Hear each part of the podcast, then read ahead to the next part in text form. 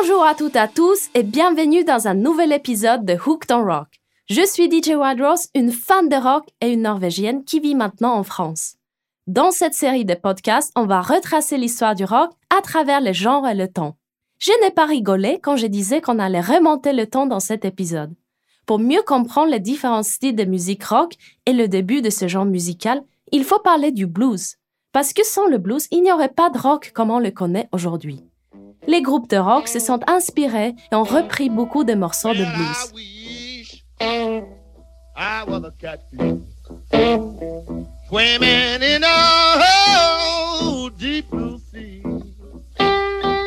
I would have all you good looking women fishing, fishing after me, showing up after me, showing up after me. Oh Lord.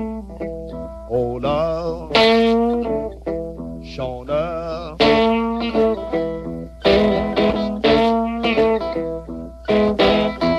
I went to my baby's house and I sat down oh, on her step. She said, Come on in now, buddy, you know my husband just not left. Showing up and just not left. Showing up and just not left. Oh Lord. Oh well. Oh. Well,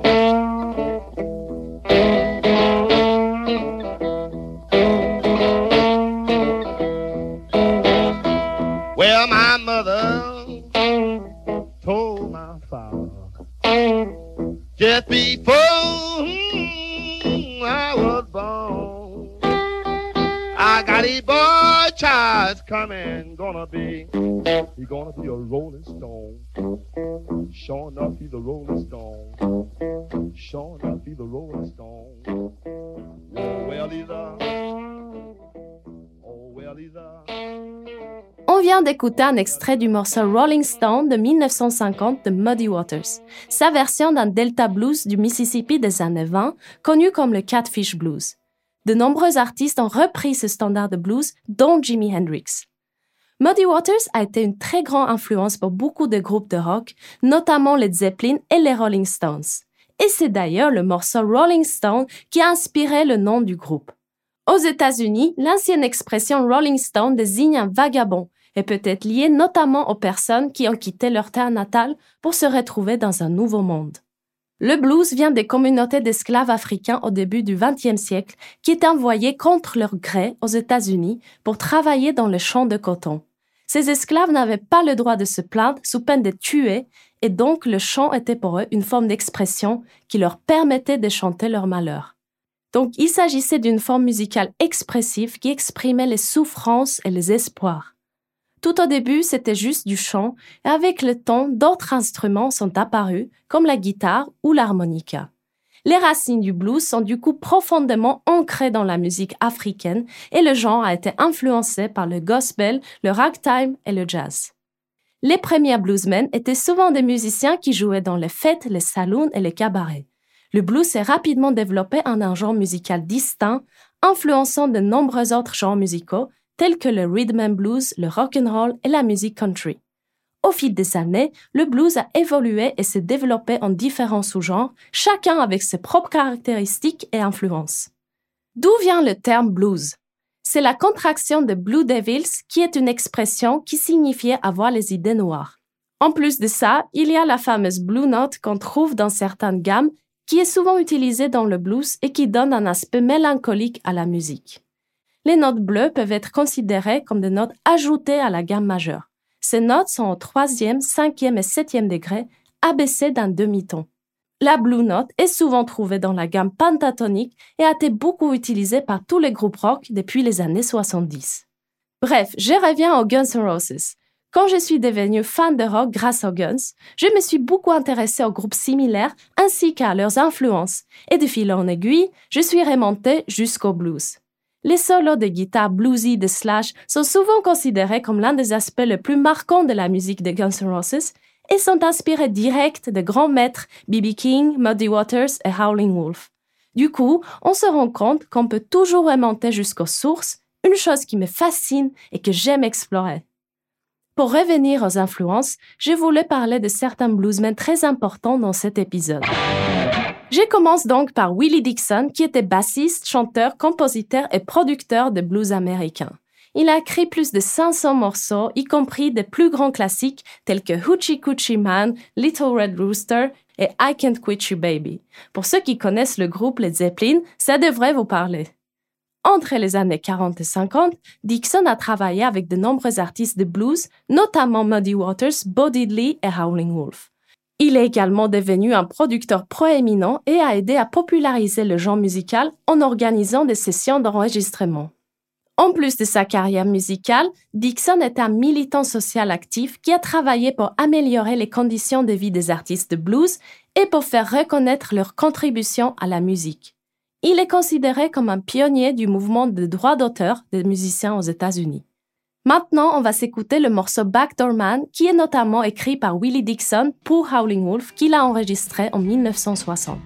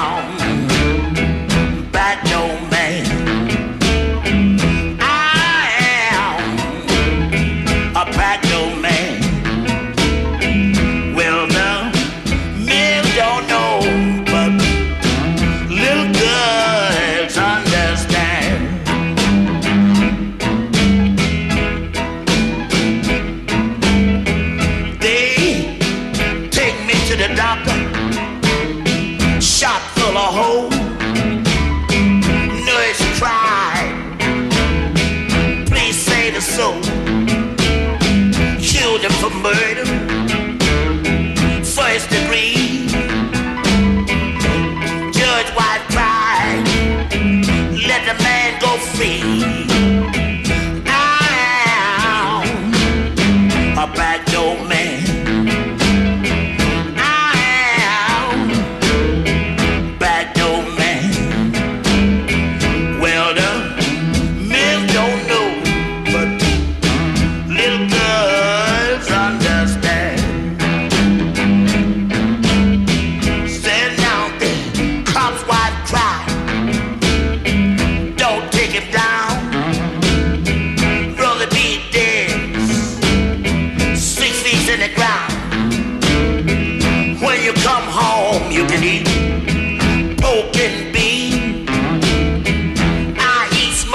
Ce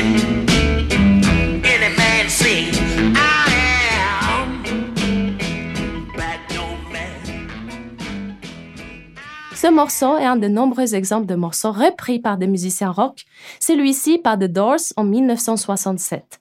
J'adore la voix de Howling Wolf, c'est en effet un de mes chanteurs préférés, et c'est évident à quel point il était important pour la façon de chanter dans le rock. En effet, Howling Wolf était connu pour son style de chant puissant et guttural, ainsi que pour sa présence scénique imposante. Il a écrit et enregistré plusieurs morceaux à succès tels que Smokestack Lightning, Evil et I Ain't Superstitious. Il était précurseur de la fusion du blues et du rock and roll qui était populaire dans les années 60. J'ai commencé de faire des playlists Spotify pour chaque épisode de Hooked on Rock. Dans la playlist de cet épisode, vous pouvez écouter plus d'artistes blues tels que B.B. King, Little Walter et Sister Rosetta Tarp. Si ça vous intéresse, allez écouter tout ça. Ensuite, je me suis dit qu'on pourrait parler de Screaming Jay Hawkins.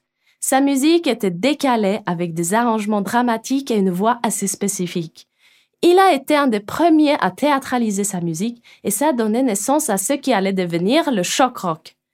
Hawkins faisait des performances scéniques surréalistes, provocatrices, qui ont été reprises par le rock.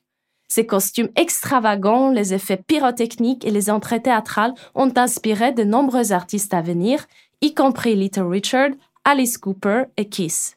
Le morceau I Put a Spell on You de Hawkins est devenu un classique et a été repris par Tom Waits, Creedence Clearwater Revival et Jeff Buckley entre autres.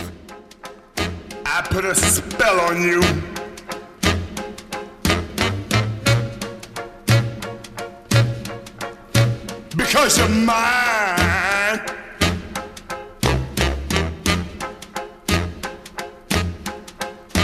Stop the things you do.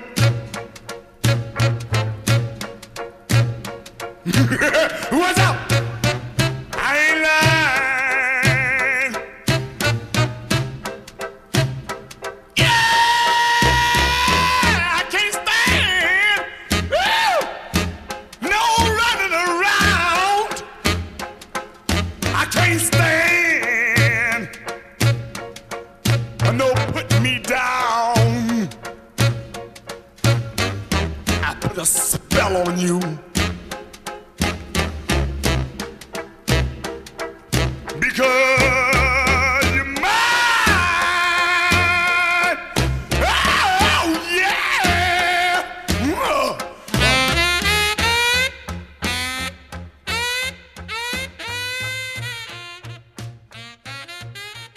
Souvenez-vous que nos sociétés étaient plus conservatrices à l'époque.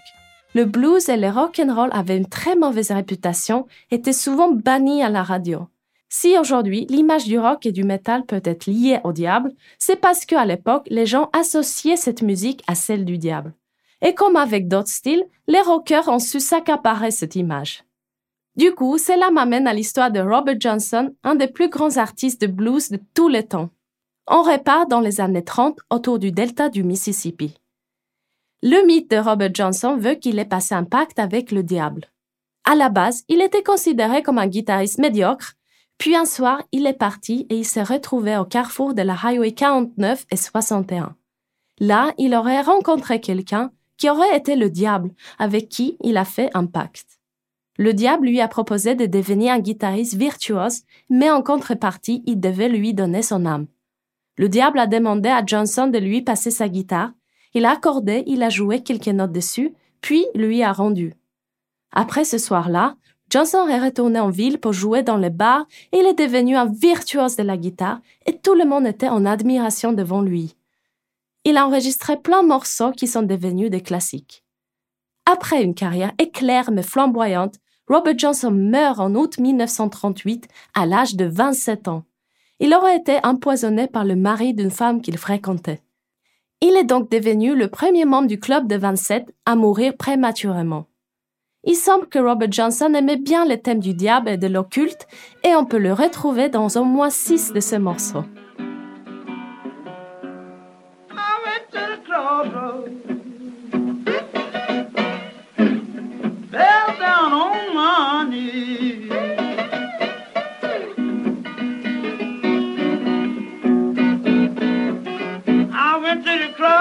Senhor.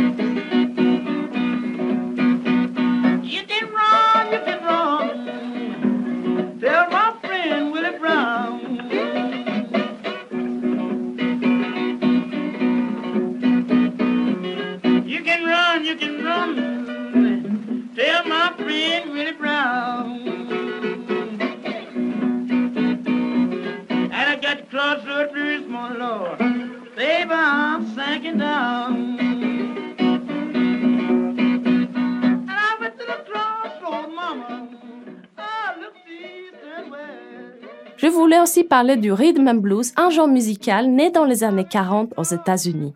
C'est une musique qui mélange les éléments du blues, du gospel, du jazz et du swing. Au début des années 50, le RB était de plus en plus populaire auprès des jeunes Afro-Américains et a joué un rôle important dans la culture populaire. C'était une musique plus joyeuse et plus dansante. On va donc s'écouter un morceau de Bo Diddley qui était un guitariste, chanteur, compositeur américain de rhythm and blues et de rock and roll. Lui, il a créé un rythme caractéristique qu'on appelle le Bo Diddley beat. En gros, c'est un martèlement répétitif de la basse et de la guitare rythmique qui est devenu sa signature musicale. Bo Diddley jouait souvent sur une guitare rectangulaire appelée twang machine qu'il s'était fabriquée. Il utilisait aussi des effets de distorsion et de reverb pour renforcer l'impact de son jeu de guitare. C'était assez inhabituel pour l'époque. Son jeu de guitare était plus énergique et électrique, avec des sols expressifs qui ont contribué à définir le son rock'n'roll qui a émergé dans les années 50 et qu'on va explorer dans le prochain épisode.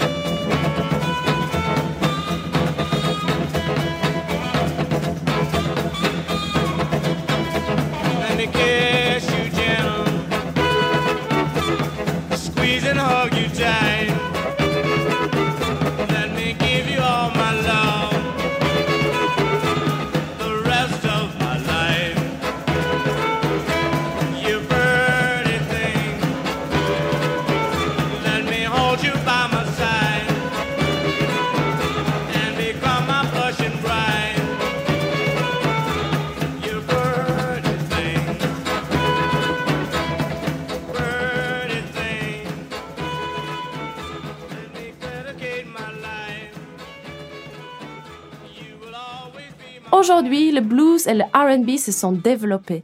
Le RB, par exemple, est à l'origine de ce qui est devenu le hip-hop. Quant au blues, il y a beaucoup de groupes récents qui font du blues rock aujourd'hui et on y reviendra plus tard dans ce podcast. Vu que j'ai promis d'aussi découvrir les artistes récents, on va clore cet épisode en s'écoutant un artiste de blues rock moderne.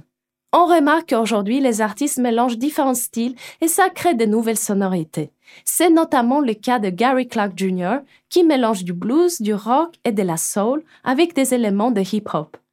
Il a sorti son premier EP en 2011 et a joué sur scène avec de très grands artistes comme Eric Clapton, Tom Petty and the Heartbreakers, B.B. King et les Rolling Stones. Voilà un morceau de son dernier album studio de 2019, encore un morceau qui parle d'être un Rolling Stone.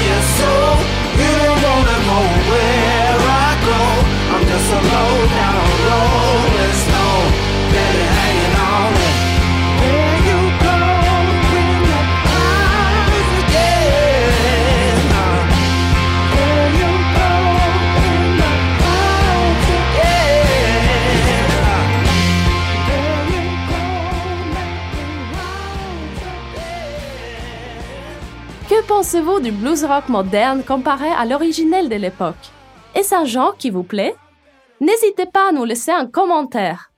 Je suis DJ Wadros et j'étais ravie de passer un moment avec vous dans cet épisode.